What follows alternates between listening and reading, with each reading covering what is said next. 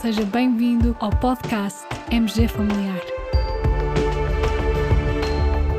Um podcast sobre temas pertinentes que nos fazem refletir e frequentemente com implicações para a prática clínica.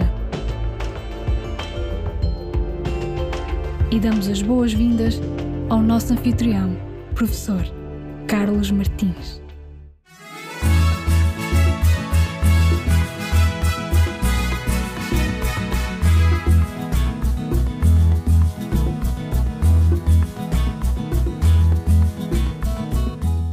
Doente com diagnóstico de DPOC já estabelecido, se pedirmos uma espirometria de controlo, é necessária a prova de broncodilatação?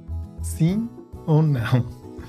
Caros colegas, este quiz vem a propósito de um webinar que realizamos há poucas semanas no âmbito do nosso curso Lang Academy. No módulo 4 deste curso, falamos sobre a abordagem do doente com DPOC e contamos com a participação do nosso colega médico de família, professor Tiago Maricoto, e o Dr. Miguel Guimarães, nosso colega de pneumologia. Neste episódio do podcast, decidi partilhar convosco três ou quatro perguntas que têm sido recorrentes nos nossos webinars quando falamos de DPOC e espirometria. Aqui vai a primeira.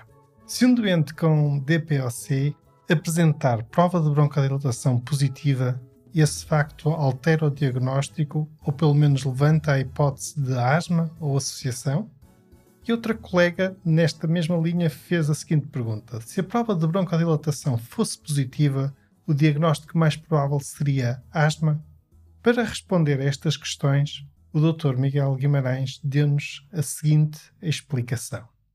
Eu acho que o importante é percebermos que há dois conceitos que são diferentes. Um é o conceito de broncodilatação positiva, e o conceito de broncodilatação positiva é a melhoria no FEV1 ou na FTC, não tem que ser só no FEV1, pode ser na FTC, de 12% em relação àquilo que tinha antes da broncodilatação, sendo que esses 12% têm que corresponder a pelo menos 200 ml.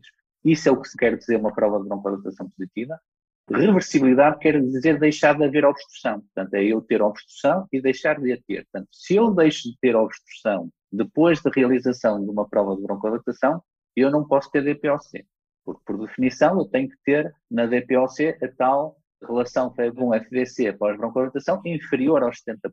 Portanto, se eu tenho um doente obstruído, lhe faço uma prova de broncodilatação e ele deixa de ter obstrução, eu não posso ter o critério diagnóstico de DPOC.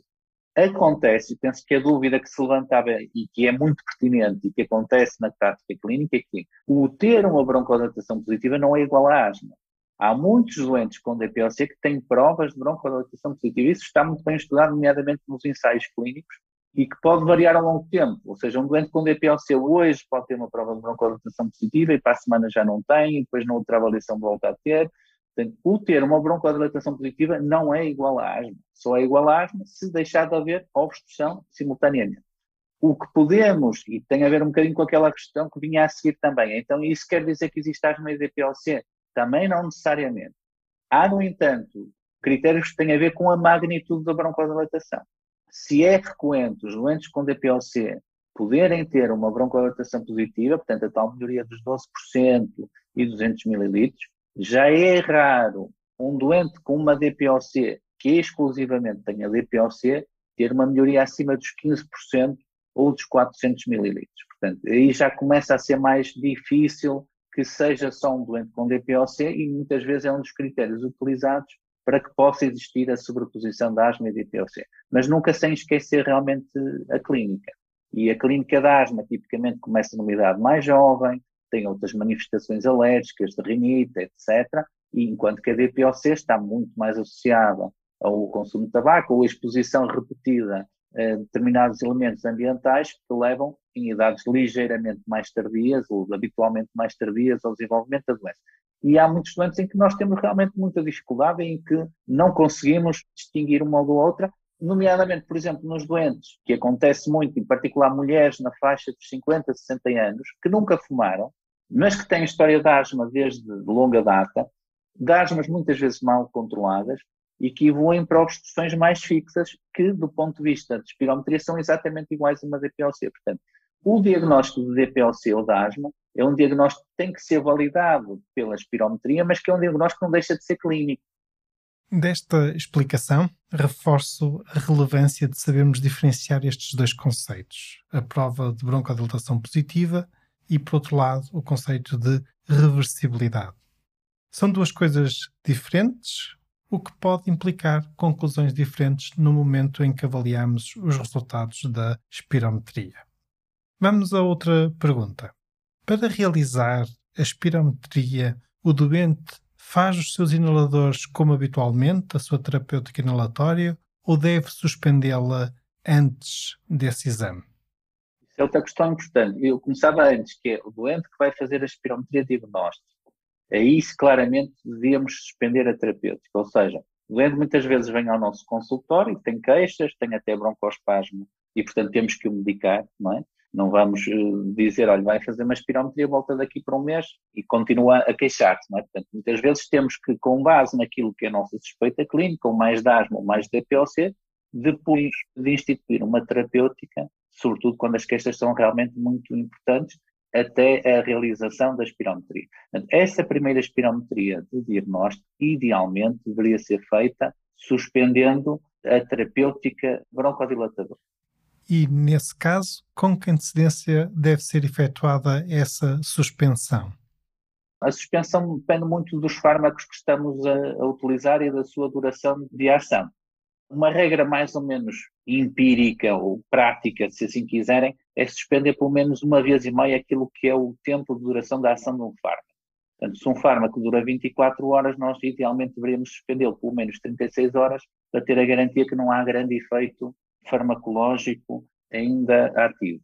Quando vamos fazer o tal doente que está sob terapêutica e nós queremos saber como é que ele está, idealmente aí não devemos suspender. Agora, o que acontece é, se nós não suspendemos e depois ele está obstruído, nós podemos fazer ou não a broncodilatação, como há bocado se dizia, e que eu diria que, por regra, sim, que ganhamos mais qualquer coisa, nomeadamente saber se está a ser eficaz ou se ele está a fazer. Ora, o risco aí que temos é que podemos estar a fazer excesso de medicação. Isso tem que ser ponderado caso a caso, porque se for um indivíduo que tenha algum grau de, de arritmia concomitante, por exemplo, não é? poderemos correr algum risco excessivo ao fazer um excesso de broncodilatação se ele tiver feito o seu inalador pouco tempo antes da espirometria. Mas são situações ainda assim raras. As doses que nós utilizamos de fármacos broncodilatadores são habitualmente bastante abaixo daquilo que é a dose tóxica. Portanto, as doses que são aprovadas para uso comercial são doses que, se nós fizéssemos o dobro ou o triplo da dose, ainda estamos muitas vezes dentro do patamar de, de segurança, não temos é benefício, não é? Portanto, não há, a partir de grande risco num indivíduo que está sob a sua terapêutica broncodilatadora de fazer uma prova de broncodilatação. E, caros colegas, vamos então à pergunta do nosso quiz. Essa pergunta que falta. Num doente com diagnóstico de POC já estabelecido, se pedirmos uma espirometria de controlo, é necessária a prova de broncodilatação? Vamos ouvir a resposta do Dr. Miguel Guimarães. É, é, uma excelente pergunta. A minha resposta é assim: podemos ficar aqui amanhã toda a discutir? Eu diria que sim. Porquê? Porque o que é que nós verificamos? Muitos doentes, mesmo estando sob terapêutica broncodilatadora, quando lhe fazemos uma prova de broncodilatação, às vezes até é positiva, o que é um contrassenso. Quer dizer, um doente com DPOC, que já de si não devia ter uma broncodilatação positiva, não é? Que está a fazer um broncodilatador e, portanto, ainda menos devia ter, e que nós lhe vamos dar uma, um broncodilatador e que ele melhora, parece que nada disto bate certo. Em relação a este resultado da broncodilação, eu acho que pode ser útil, nomeadamente para detectar ou indivíduos que não estão a fazer a medicação, e quando eu digo que não estão, não é porque eles não a façam, é porque muitas vezes não a conseguem fazer ou não estão a utilizar uma técnica correta.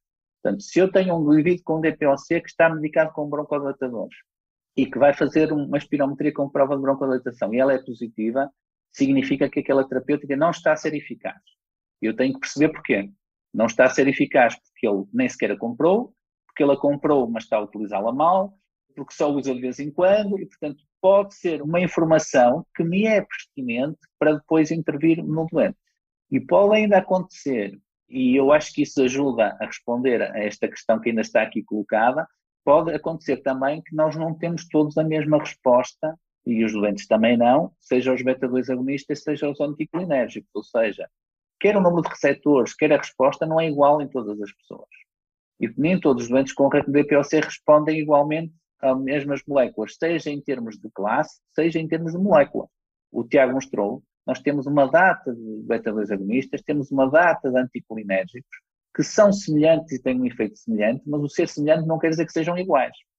E, portanto, se um doente com um determinado broncodilatador diz que não está bem, eu lhe faço uma prova de broncodilatação que é claramente positiva com o mesmo tipo de agente, tanto beta-2 ou, ou anticolinérgico, significa que ele não está a responder àquela terapêutica e será uma boa alternativa para eu mudar a terapêutica. Portanto, de uma forma resumida, eu acho que há sempre um benefício, mesmo doente sobre terapêutica, podemos acrescentar alguma coisa em termos de interpretação com a broncodilatação.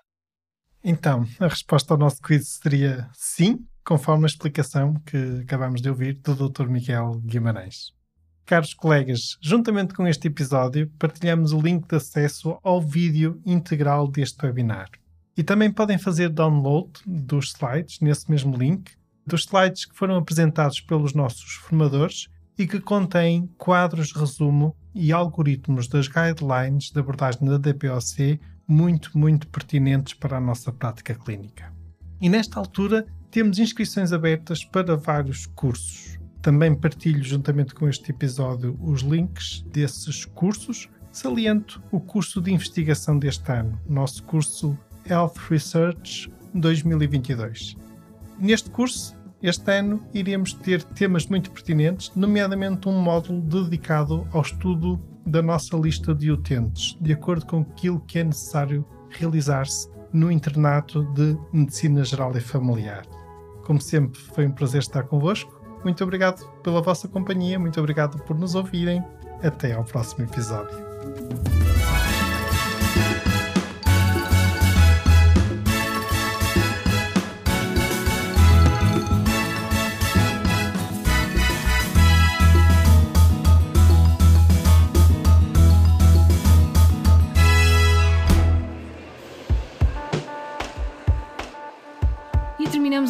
Esta edição do podcast MG Familiar. Muito obrigada por nos ouvir. Se desejar completar a sua leitura, muitos dos conteúdos abordados neste podcast estão disponíveis em www.mgfamiliar.net. Até ao próximo episódio.